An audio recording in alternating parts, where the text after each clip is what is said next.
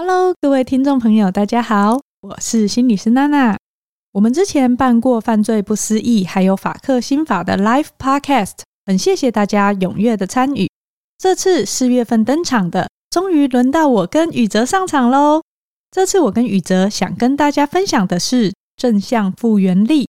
我们在生活当中难免会遇到大大小小的挫折，不管是职场、人际、家庭，或是教养。可说是人生处处是挫折啊！哲学家尼采也说过：“凡杀不死我的，必将使我更强大。”但重点是如何成为拍拍屁股立刻站起来的那种人，而不是倒地不起的那种呢？在这次的 Live Podcast 中，我跟宇哲将会分享从心理学观点出发的三个层面来提升正向复原力，分别是增加正能量的吸收、强化自身素质。以及降低外在冲击，都是可以在生活中实做的方法哦。欢迎大家在四月十五号星期六的下午两点到四点，一起来温柔而坚定的力量正向复原力 Live Podcast 的现场。报名链接会放在资讯栏中。接下来就开始今天的节目喽。今天节目开始之前，要先跟大家分享一个活动讯息，就是身为临床心理师的我们生日了，耶！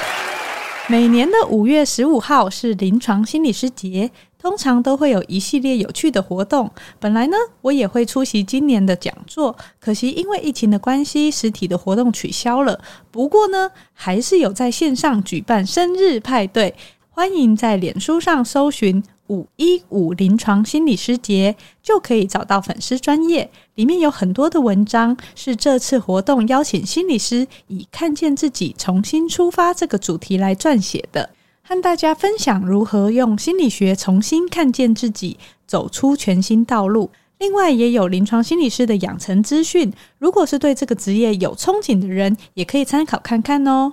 当然，还有每年都会推出的必胜客和肯德基的临床心理师节独家超值套餐，让大家心灵丰盛的同时，也让你的身体十分的富足。以前我还在医学中心工作的时候，常常会在五一五的当天和同事一起订餐庆祝，非常的超值又划算。而且套餐的独家优惠代码还可以从现在用到六月三十号哦。我们会把相关的链接放在资讯栏，欢迎大家点过去看看。那另外，在进入今天的主题之前，我也想要特别说明一下，其实我们平常在节目中或文章里面，如果有分享到个案的状况，通常我们都已经调整过他的可辨识个人资讯了。比如说，如果要讲我某一个男性个案，我可能就会把它说成女生，或是有时候我们是把很多的个案情形糅合在一起来跟大家分享。我们提出案例的目的是为了让听众或是读者能够更容易理解我们想要传达的概念，或是更能够引发大家的共鸣。那就像很多影片前面都会上字幕一样，就提醒大家，如有雷同，纯属巧合喽。那今天跟品熙特别想要来谈的就是父母的情绪勒索、控制或是迁怒等等的议题。欢迎来到哇塞聊心事，陪你聊心事。我是心理师娜娜，我是叶子老师。我们会谈到这个呢，主要是因为临床上实在遇过太多被伤的体无完肤的孩子了。不知道现在正在听的听众，你会不会也曾经在跟父母的互动过程中觉得很受伤呢？因为其实，在我们的接个案的经验里面，有时候说是孩子，其实他走进治疗室已经也是成年人了，只是都一直带着伤。那有一些人是被忽略长大的，那有一些是在家长的期待，或是好像是家长附属他的衍生物下面长大的。大部分的状况就是他有意识到不舒服，不想再活在父母所谓的那种“我都是为你好”的那种概念之下，想要把自己找回来，可是他又不知道要怎么开始，所以他就会带着这样子的议题，然后进入治疗室，会需要花很长的一段时间。才能重新确定找回自己想要的生活方式，所以我们觉得，如果可以透过节目帮助大家，不管是孩子这个角度，他是有所觉察的，可以开始长出自己；或者是，是今天在听我们的节目里面，他是父母的，他也能开始有所觉察，自己正在做的事情可能是有伤害的，希望是可以越早停止，越早做出改变越好。所以我们才想说来做这一集。品心，你自己觉得在你临床工作上，你有看过真的很控制或者是非常摄入的家长吗？其实还不少诶、不过我觉得，因为我们在临床上相对来讲还是属于比较严重的个案，或者是相较来讲，可能控制性又再更全面一点的。呃，等一下也可以分享一个个案给大家了解看看。不过我觉得像这样子的状况，其实，在生活当中多或多或少可能都会有一些，那可能不会像。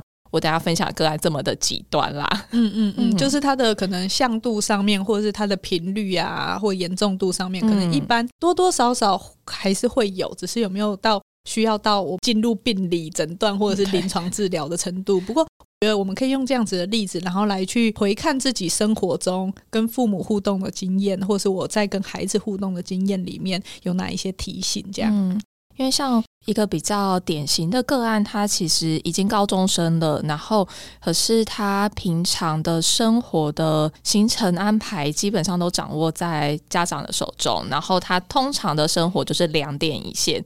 虽然我们现在也是两点一线，就是加工作加工作，但是我们是自己选择的啊。对啊，我们是自己选择，嗯嗯嗯，我们是自己选择没有力气出门。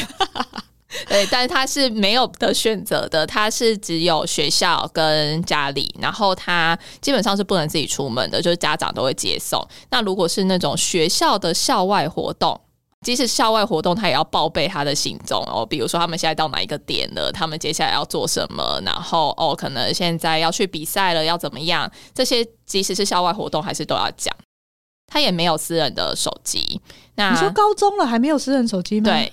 哦哦，好，嗯，那可是之前不是疫情嘛，所以会需要三 C 嘛，要上课嘛，或者是他现在可能有一些活动的要讨论啊，要报告啊，他可能也会需要三 C 去跟同学讨论或是找资料。那这个时候其实是会让他用的，嗯，可是呢，家长会控制电脑的使用时间，然后他事后会查上网的记录，他浏览哪些网站，花了多久时间在这个网站上面。因为我觉得控制时间还合理，但是查人家的记录这件事情，感觉好可怕哦。对，父母也要很有空呢。哦，而且他不只是查说你看哪些网站哦，他会看你在那里停留大概可能多久。哇，他没有去当什么 FBI 之类的工作，真的，我想说我特训社吗？还是他其实有这个职业在？对，我那个时候听一听都想说。哇，抓外遇都没这么勤。对耶，嗯，所以他这样子，孩子就等于一直在监视下面长大。对啊，因为家长是还会确认说，哎，那你这个上网的时间跟你上课的时间有没有对得上？其实孩子每次在使用的时候都很胆战心惊，因为不可能不想逛逛别的啊。他不太会说真的都是在做上课的事情，他也会想要跟同学聊聊天，然后或者是哎，可能看看 FB。所以他都必须自己用私账，小小自己办的这样子。可是他其实是没有那种社群软体，他们会有班群嘛？班群的 line 呢是家长的 line 账号。Oh my god！所以家长就会说啊，我都知道你学校要干嘛，或者是学校要做什么事情，他都会家长可能也会说啊，你们班群又没有讲。嗯，所以除了这些呢，就除了交友网络使用，在高中的时候才有跟同学出去过。他高中以前是完全不能跟同学出门的，太扯了吧！我女儿小一我就让她跟同学出去玩，当然我们会在旁边看着啦。嗯哦，他现在对啊，就是在家长在旁边看着的状况下，她可以跟同学出去 啊。高中了耶，因为像我们以前就是国中就跟同学约，然后我们就自己骑脚踏车出去看电影啊。我国中也是哎，我还有国小半天自己到附近晃晃的。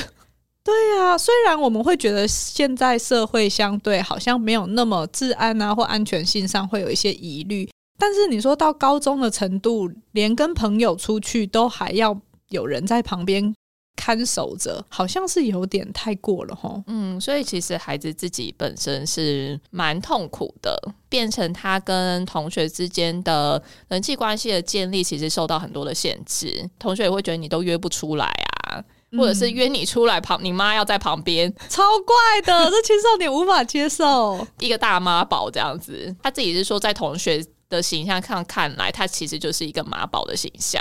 然后他也很不喜欢，但他没办法。对，他没办法，因为其实他们家连他吃饭啊、喝水啊、穿衣服啊、发型啊这些，也全部都会给予相当的建议。那如果他不服会怎么样？他不服的话，就会被讲说：“哎，那就不给你零用钱，或者是说，那你就不要去参加社团，或者是说，哎，那你就出去啊，这个家我买的啊，房子是我的啊，车子是我的啊。”那你都不要用用用威胁的跟剥夺他的东西，对，来控制他这样。嗯，所以他如果不服从，他如果不听话，那他可能就会失去他珍惜或者是喜欢的东西，然后甚至是可能，哎，他就直接没有房子可以住嘛，他就要自己在外面流浪这样子。哎，这完全就是他一直活在生存焦虑上面哎。对，所以。对他来讲，真的是攸关生存的事情哦，好可怕！我光听你这样子讲，我就已经觉得那个压迫感好大。对，孩子后来有很多的情绪的困扰，有到就是比如说临床诊断到忧郁症啊、焦虑症、嗯、有啊，呃，忧郁、焦虑，然后包含睡眠，也有一些睡眠疾患，嗯、因为他都没有办法安心。另外一个个案，他其实是他的睡眠困扰来自于他有手机，可是他妈妈会半夜进来看他手机。哎、欸，为什么大家父母都那么有空啊？我都希望小孩不要吵我，然后我就可以做我自己的事、欸。哎，怎么会这么有有有时间做这些事情？所以我就想说，哇塞，我在十一二点就觉得累到要死了。对呀、啊，超困的。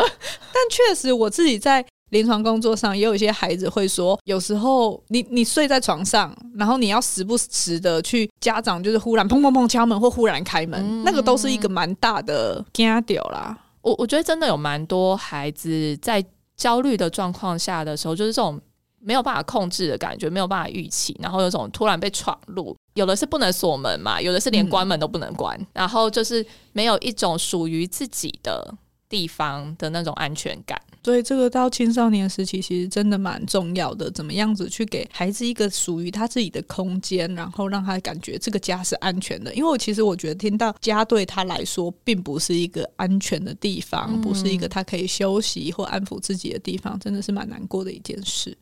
对啊，所以孩子都一直处在一个我先天拥有的一切，可能会因为我不听话，下一秒就什么都没有。如果没有满足的这些条件的话，他可能就会被剥夺某一些。那有条件的，如果他满足了，做到某一些事情的时候，他会有那什么、呃、增强物，会有一些回馈，比如说，哎、嗯，爸爸妈妈突然就会和颜悦色。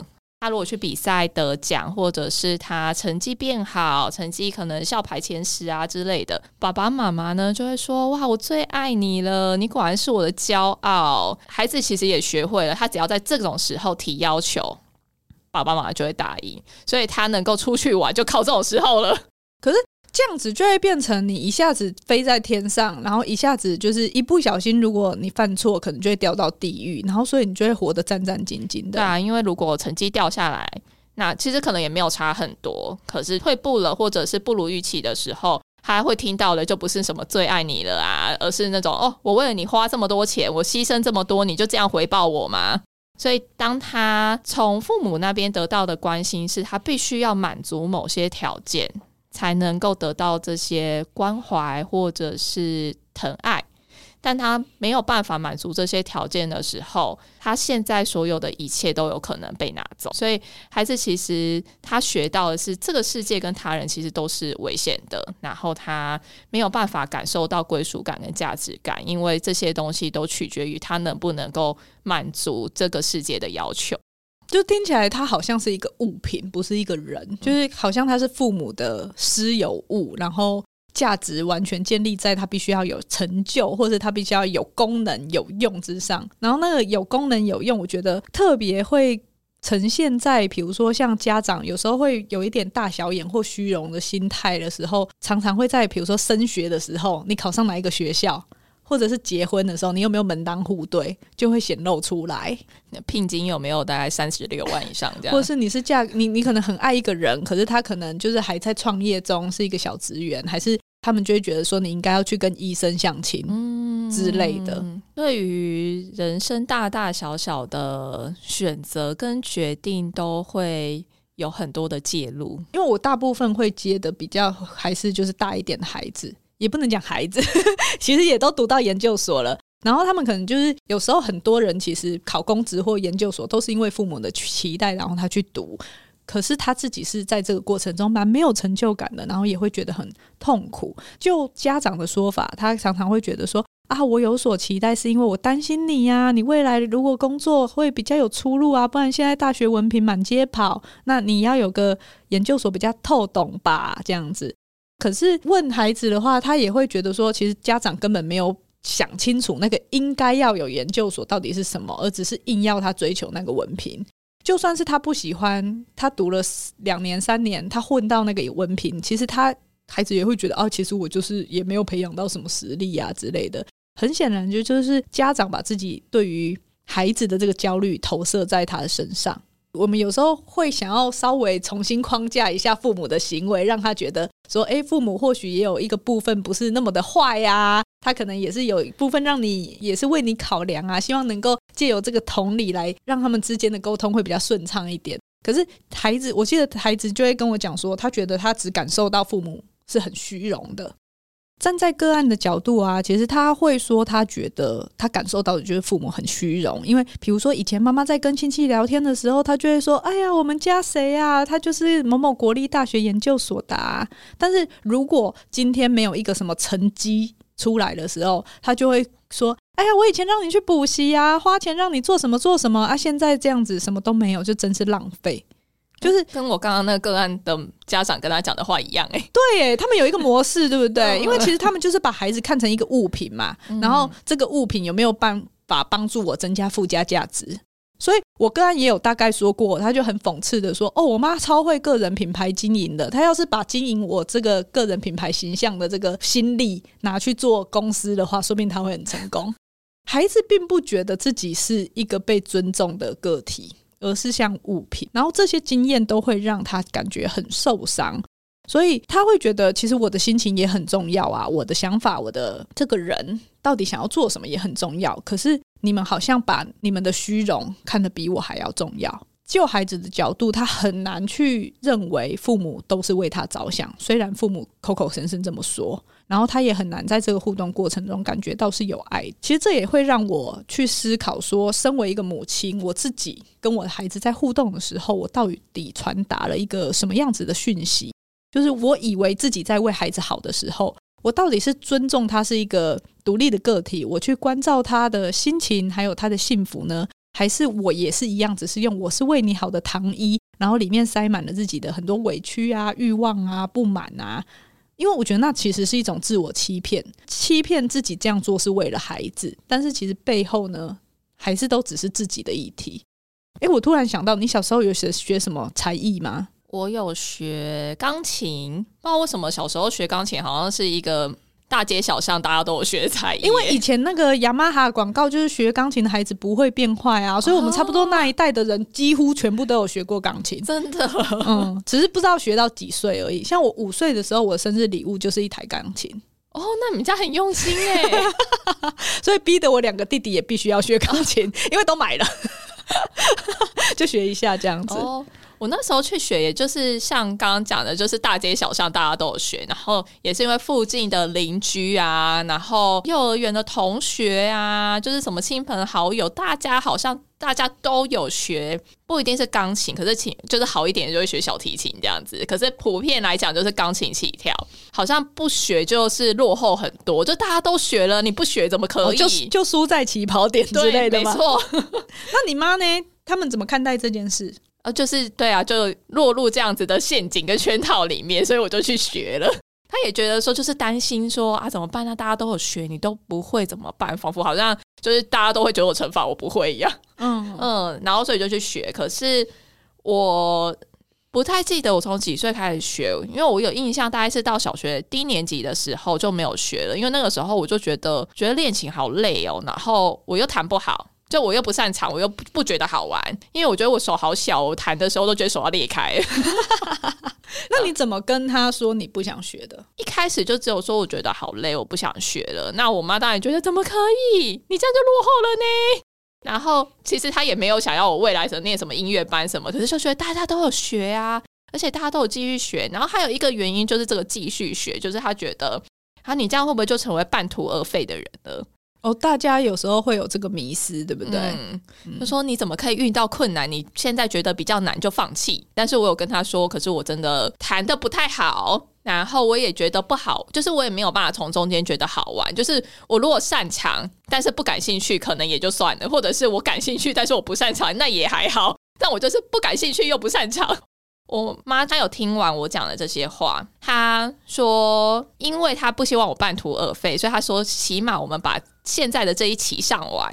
哦、那如果还是不喜欢，还是不感兴趣，那就算了。所以我就撑到那一期，就没有再学了。听起来妈妈就是还是蛮尊重你的意愿的，他们还是有一些讨论，然后彼此有一些妥协。对，虽然一开始源于比较的心态啦，但是我觉得还是蛮感谢我妈，最后是愿意听我说。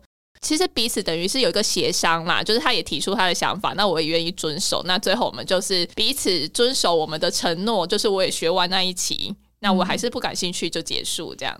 因为我觉得有时候确实会落入一个迷思，就是如果我没有继续，我就是半途而废的人吗？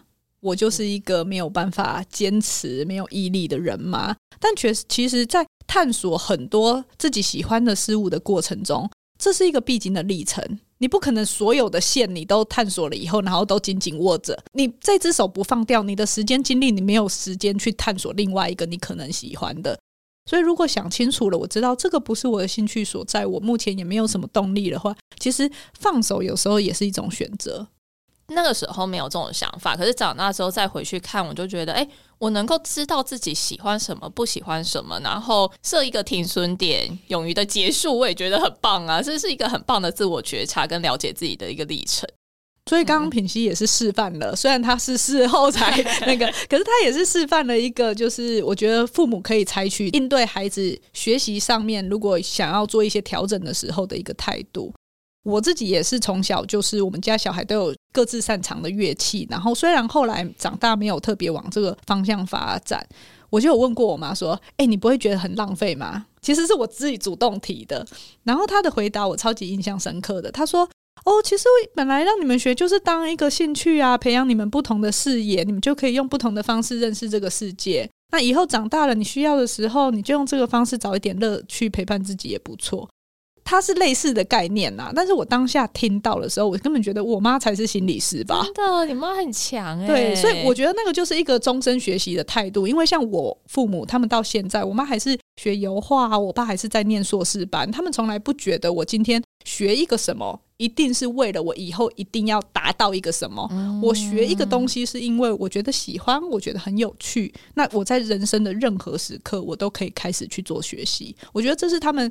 那叫什么身教示范给我的一个很还蛮好的榜样啦。嗯，而且这样子的心态，其实你才更能够去享受那个过程，而不是因为结果不能画出一幅得奖的油画，就这一切都是白费工。对对，有时候真的让人家觉得很欲哭无泪，觉得很难过的是，尽管没有拿到第一名，有时候你的付出会直接被一竿子打翻，而且变成有的时候我们也有一些。个案的状况是，他其实过程是享受的，他也开心。可是当他结果没有那个功劳的时候，他就会得到外界的责备或者是批评，嗯、然后这些就会推翻他过程当中的那些开心跟享受，变成他之后也觉得他也再也不想去尝试了，他也再也不想去做了。因为即使他原本是开心，可是最后结果没有办法达到外界的预期的时候。就会变成是一种惩罚，自我价值感也会非常的低落。刚好顺着这个，我们刚刚讲到的就是父母过度摄入或控制的。我们刚刚光是听描述，就觉得那是一个不舒服的状态了。通常孩子在这种状况中，他会呈现哪一种行为表现，或者是我们说情绪症状啊之类的呢？因为我觉得每一个孩子有他自己的特质，其实可能会是很多变的。其实真的会用蛮多不一样的形式呈现的。有一个比较特别的是，往往我们在临床上要做评估的时候，大家都会看，呃，比如说像医院啊、法院啦，或者是学校系统，会想说看看孩子有没有什么样子的情绪困扰，哦，他有没有展现出什么样子的焦虑啊、忧郁啊，或者是一些比较不当的行为，但反而可能会忽略掉有一群人，他的表现其实是很平的。他的情绪反而不会有明显的起伏，那这个是很容易被忽视掉，因为其实对这样子的人来说，展露出情绪是很危险的。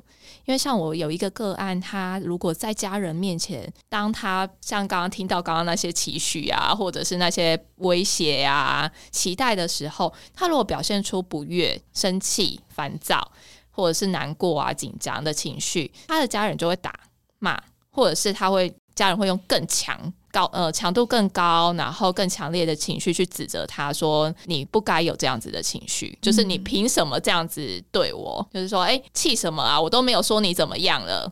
所以久了之后，他其实只能压抑啊，因为他表现出情绪之后是很危险的耶。对耶，就是所以他就选择有一点麻木，或者是我们所说的 isolation，跟自己的情绪隔离开来，嗯、然后以保护自己。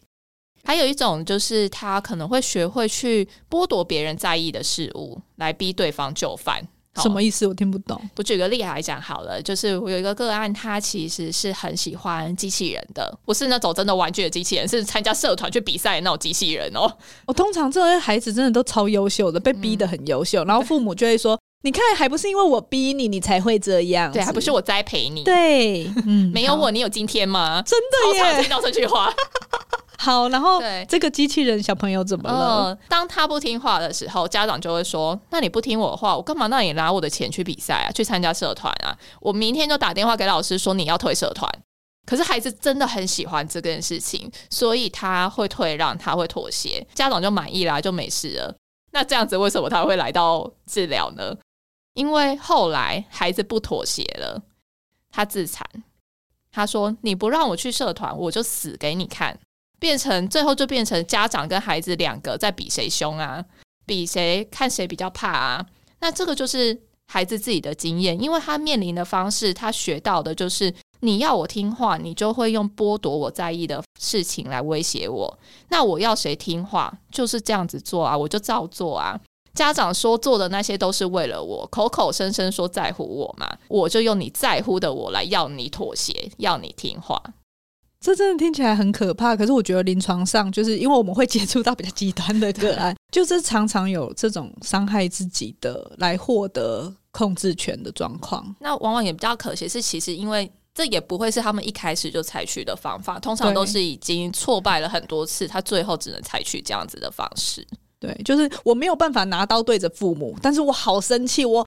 我我觉得我不知道可以怎么办，我只好伤害自己。然后我觉得你刚刚讲到的这种就是自残的部分，我觉得男性、女性都有。如果是会开始跟父母互打、暴力的这种破坏家具的，也有男性的比较多。然后另外比较极端的，可能会变成像厌厌食症。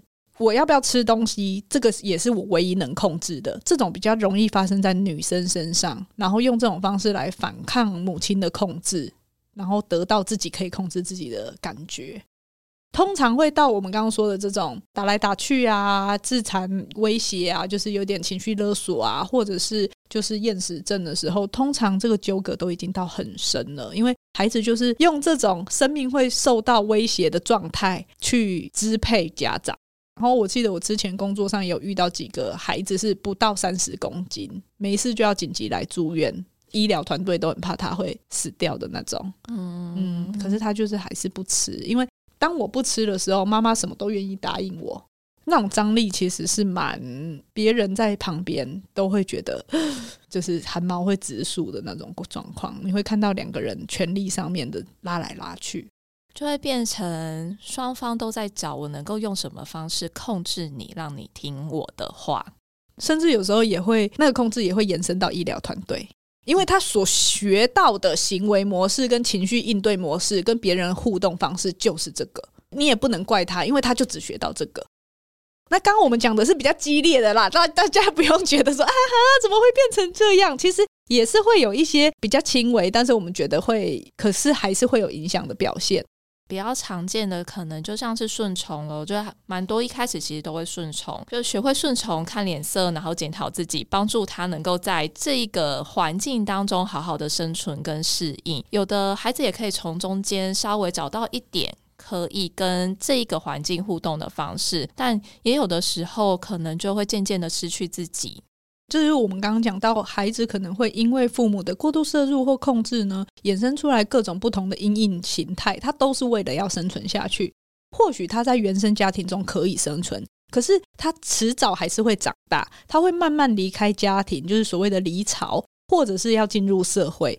这样子的状况，他学到的这些可能。呃，学到的这些或所谓的原生家庭所带来的创伤，也可以说是一种情绪反应的习惯，会让他没有办法适应社会的生活，因为别人都不是这样的，所以他就会影响到自己跟别人的互动，也会影响到自己后续的人生。如果不想要这样的话，孩子有了一些觉察，他要怎么样增进自己的健心理健康，或者是预防这些情绪症状呢？我想这应该是大家会想说，叶子老师，叶子老师，那这样子我怎么办？就我听了前面，我觉得我家有哎、欸，对，怎么办？那我自己该怎么办呢？我觉得可以先看一下自己现在的状态，因为其实有的时候孩子真的很难做什么剧烈的反抗，因为就像前面说的，他没有独立的经济来源，他就是得依附在家长的支持。那所以前面那些剥夺威胁有效，就是因为现实实在太残酷啦。他如果不被控制，他就可能要被赶出家门，攸关生死。但还是有一些方法是可以帮助自己的。那我们可以先跳脱来看，去观察你自己跟现在的家庭相处前、中、后有什么样子的感受，然后观察自己跟家人之间的关系，他们说了什么，做了什么。老师，请问前、中、后是什么意思？就是指说你在跟家人，比如说，哎，开始有一些接触之前，你原本自己的心情是什么样子？哦，嗯、你说，比如说，我现在住在外面的宿舍了，然后我要回家之前的感觉是什么？可能也可以再拉更远一点，就是你原本自己在宿舍的时候，你的心情是怎么样子？嗯、可是你要回到家的时候，感觉又是什么样子？实际上，跟家人互动的时候，那个过程，你的心情如何？结束之后呢？你可以观察自己情绪的变化，透过这样子观察变化，其实你就可以知道这一段关系跟这样子的互动对你的影响到底是有益还是有害。至少先分出来，你在这个过程中，这个互动是你喜欢的吗？你是舒服的吗？或者是像有时候来会谈的时候，因为个案就会他就会准备他这个礼拜来的议题，其实他就会回说：“哦，这个礼拜。”我跟家人讲到什么什么时候？因为透过一直治疗，他们开始会区辨自己的情绪跟想法了。他就会说，当妈妈说什么什么的时候，我感觉好怎么样怎么样，就是他能够理清这个脉络的。要先能做到这一步，你才知道自己到底要什么跟不要什么。对，你才知道自己怎么了。有的时候我有蛮多个案，他都说我都不知道为什么我突然间就觉得很低落，突然间就觉得好生气，然后那样子的情绪上的不可控，其实反而又造成他们更多的情绪。所以去观察自己跟家庭、跟家人相处之间的一些情绪的变化，这中间可能发生了什么事，他们说了什么，你怎么回应？你们能不能够从中间观察出一个模式？然后再看看自己跟其他人的人际互动，是不是套用了这样子换汤不换药的模式？因为常常这些东西会蔓延到你其他的人际关系，就跟我们刚刚讲的，因为你只学会了这样子的方式，所以有时候我们会在治疗工作中会让个案看到他思考跟行为的模式，然后我们就会把这个模式呈现出来，让他看到这个脉络，说：“哎，你有没有发现你？”这个困扰好像跟那个是因为你有哪一些核心的价值观在运作而影响。通常我们为什么说自我觉察很重要，就是因为你要先知道了以后，你才会有办法做新的选择。对啊，增加自我觉察之后，你就有机会选择用不同的方式跟世界互动，可以避免再让这些原生家庭的伤扩散到其他的部位。所以，就像我刚刚提到那个依据妈妈的期待念研究所的那个个案啊。随着会谈，有一些个案其实就会开始决定下一个阶段，他想要转换跑道啊，就不想再空转之类的。可是通常有时候他们第一个想法还是会跳入那个惯性，是妈妈会觉得很丢脸，怎么办？如果我休学的话，我真的不敢开口去为自己争取什么。有时候在治疗室，我们就是陪伴他去厘清刚刚平息桌的那些思绪，那些对自己的探问。你你要先自己知道自己想要的是什么，你才有办法去据理力争，说出来你为什么要这么做的原因。因为其实啊，长期在父母的控制或者是摆布之下的人，会渐渐的不去思考，因为比较轻松。然后再加上他们也希望你不会去思考，嗯嗯，所以有时候是我们要开始沉淀下来思考的时候，确实有时候你会感觉到那些焦虑、压力很烦。如果你能够有一个方法，不管是透过书写的，不管是透过跟朋友对谈的，或者是有一个专业的人陪伴你的，你会比较容易。度过这个去理清自己到底想要的是什么的这个时光。那除了这个呢？我我搞清楚了，然后呢？我觉得接下来可以试着去画一下界限。那这个界限可以分为物理的界限跟心理的界限。那物理界限可能就看当时的情境能不能够允许。比如说大学你可以考外县市的。你可以去外县市工作，那这可能就是要到大学啊工作的时候才有机会这样子的话，稍微拉开一点物理的距离。通常拉开距离之后，我不是在高度控制的家庭当中，也常常会有这样子的发现，就是诶，大学离家之后，跟家人的感情反而变好。像我跟我姐，就是 我离家去念大学之后，才反而觉得哎，比较能够彼此可以和谐的互动，冲突跟摩擦也少了啦。对啊，所谓的小别胜新婚嘛。然后接下来我觉得可以做的就是，如果说现在的状态不是你可以拉开物理距离的时候，那我们就在心里画一条线。好好的理清自己的感受跟你的底线，你可以做到什么的程度是你的身心的可以承受的范围内，而不是一直给予、一直退让。知道自己的底线，你就能够好好的照顾自己，然后也可以重新去定义你跟家人之间的相处模式。因为每一个人都是独特的啊，每段关系也都会是不一样的。不是亲子就一定要像二十四孝故事一样，也不是每一段关系都能够像传统理想定义一样，父母慈子女孝这样子。所以去跳脱这些传统定义，其实可以找到自己跟家人最适合的相处方式。可能会跟别人或者是跟社会期待不一样，可是它会是能够让你最能够找到身心安定的一个关系距离。说到情绪界限呢、啊，我觉得大家可能就是会觉得，哈，那是什么意思？就是心理界限到底要怎么画？所以就是不理他吗？还是就是他说的我都当没关系啦，不要听耳边风这样子？其实也不是。我来举一个我自己的经验，让大家知道什么叫做情绪界限。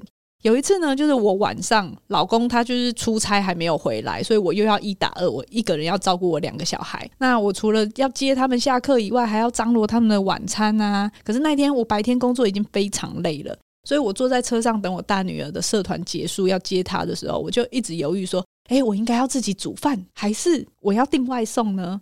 可是就已经很晚了，然后就一直在那边犹豫犹豫。我就等到我女儿出来的时候，我就问她说：“哎，那我们今天要煮饭，还是你要吃外卖？”这样子，她就说：“好啊，那用订的。”那我们就说，我就想说：“好，那我就订了。”然后我们就回家。可是因为那是用餐的尖峰时段，所以可能订单就很满。我回家就已经超过半个小时了，我都看那个 app 上面外送员都还没有去取餐，就想说那还要多久啊？天！对，然后我就我就觉得啊、哦，你知道，我就很烦躁，然后我就忍不住抱怨说：“哎呦，我早知道就自己煮比较快。你那么晚下课又说要用订的，你看到现在餐都还没有拿到。”就是开始在乱喷我的情绪垃圾，然后我看大家心理师也是会有情绪的，好吗？然后结果女女儿很冷静的就跟我讲，她说：“妈咪，其实你在等我的时候就可以自己决定啊，你你可以决定你要煮还是要去订餐。”她的意思是这样，然后她说。反正你每次决定要吃什么了，我们都还是会吃啊。他很冷静哎，对，所以我当下就发现说，哎，是我自己在乱喷我的情绪的垃圾到他身上。我可能很急，就是很担心说，哎，等一下吃完饭还要看功课，还要洗澡啊，我还有一堆家事还没有做啊，所以餐点还没有来，我就会觉得我没有办法进行后续的事项。那你们八点半又要睡觉，这样怎么来得及？所以事情不顺利，我很挫折。可是我把这一切的责任归咎在。那个无辜的孩子身上，因为通常在家庭的权力关系里面，就是爸爸妈妈妈妈妈妈妈小孩小孩踢狗这样子，大概就是这种状态。嗯、对，所以我非常感谢我女儿那一天，她没有去接我的情绪热色。我们很容易长期在这种状态下，你会看到孩子是父母乱喷什么，他都当真，然后都觉得对是我不好，是我很糟糕。所以我女儿示范了一个，就是她画了很棒的情绪界限。所以我就跟她说：“对耶，其实我可以自己决定，我不应该怪你的。我只是很希望那个餐点赶快来。但是我很感谢那一天，我女儿没有让我变成一个攻击孩子的可怕妈妈。然后我也很欣赏她有足够的自信，能够表达她自己的想法。”如果今天我们在平常没有让她，我我们平常没有尊重她的想法，我们没有鼓励她表达意见的话，她或许在这个当下，她是很难去说出来这一些的。所以回过头也是要感谢一下我自己。对啊，我刚我刚其实就想要回馈说，这其实就是展现你平常建立关系的重要性。就是你们平常的关系是正向的，是良好互动的状况下的话，其实就会有足够的空间去容错。人一定多少就是会吐槽啊，心理师也是会有很冲动的时候。可是你平常的关系够好，孩子就觉得，哎，我可以信任你，会听我说的话，你会接受我表达的意见，嗯、所以他就会勇于跟你讲，超棒的。所以我觉得就是还是让大家知道。划界限其实是尊重两个个体，保有他们各自的空间，而不是要把对方推开。就是界限这个东西真的很细微啦，然后希望这个举例可以让大家知道不容易，但是大概就是像我刚刚说的那样。我觉得简单的来讲就是尊重，你尊重对方，可是你也尊重自己，你也尊重环境的要求，嗯，就是都能够纳入在你觉察的范围里面，嗯，然后去做适当的回应。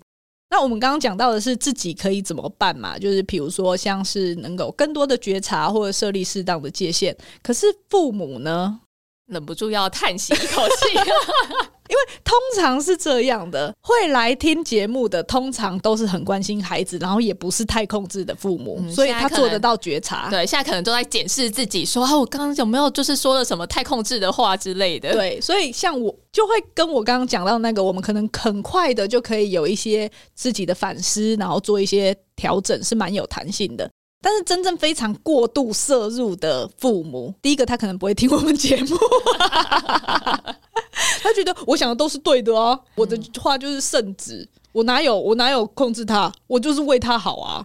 我觉得真的是听到都 耳朵都要长茧。对，那怎么办？嗯，我觉得真的很无奈啦，因为往往我们接触到的其实真的都是孩子，嗯，都是孩子，因为这样的状况下有很多的身心症状。才会到临床上介入。那家长通常不太会意识到自己需要调整，除非是到真的比较极端的状况，然后可能有一些公权力的介入。因为就像刚刚那先生讲的，其实因为他们都不觉得自己有掌控啊，有的还会说：“我如果真的要控制他的话，我就怎样怎样的好不好？” 他觉得自己现在做的还还好，还没有出十分力，出两分而已，两成。现在这样怎么能说是控制呢？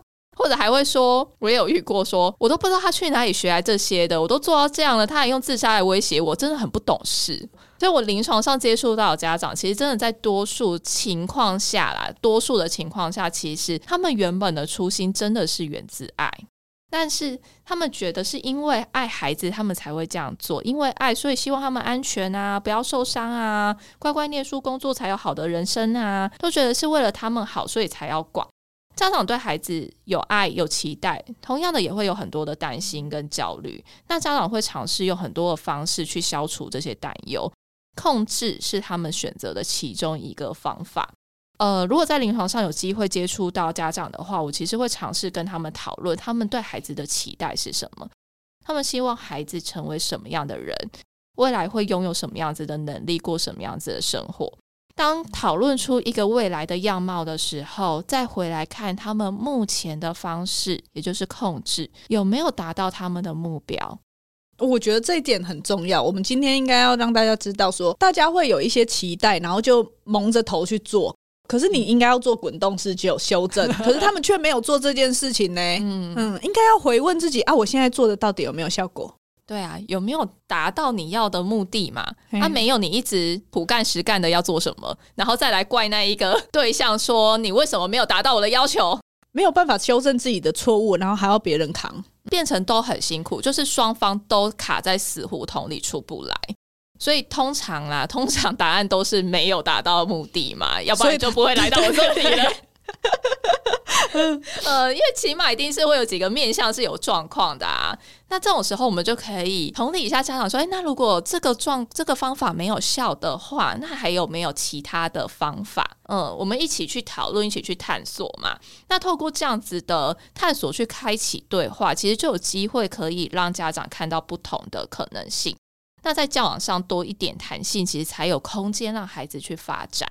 你刚刚讲到的那个，就是我们常常在做，比如说动机式误谈的时候，我们会让他看到他的现状跟他期待之间的这个落差。我们要回过头去检视这个落差，你才会有动机去做那个改变呐、啊。嗯、因为像哇塞一直以来会收到很多的私讯，询问说啊，我的父母怎么样怎么样怎么样啊，我要怎么样改变他们之类的。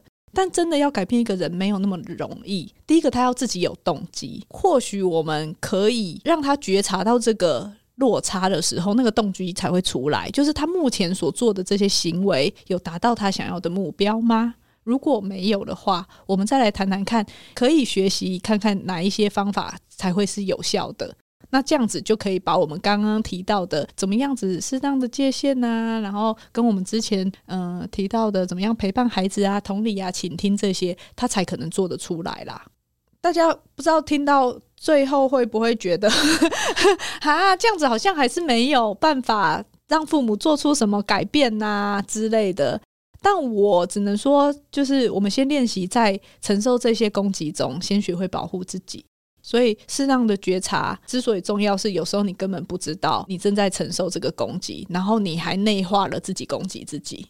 跟适当的界限，这个是基本的啦。另外，我有想到的一个，就是比较是像是自我慈悲、自我关怀，就是 self compassion 这个部分的练习，它就是允许你善待自己的一个练习。自然你就比较容易自处，然后不会去内化父母的某一些要求或是批判，然后也比较不会为了寻求父母的认同还有爱而被操控。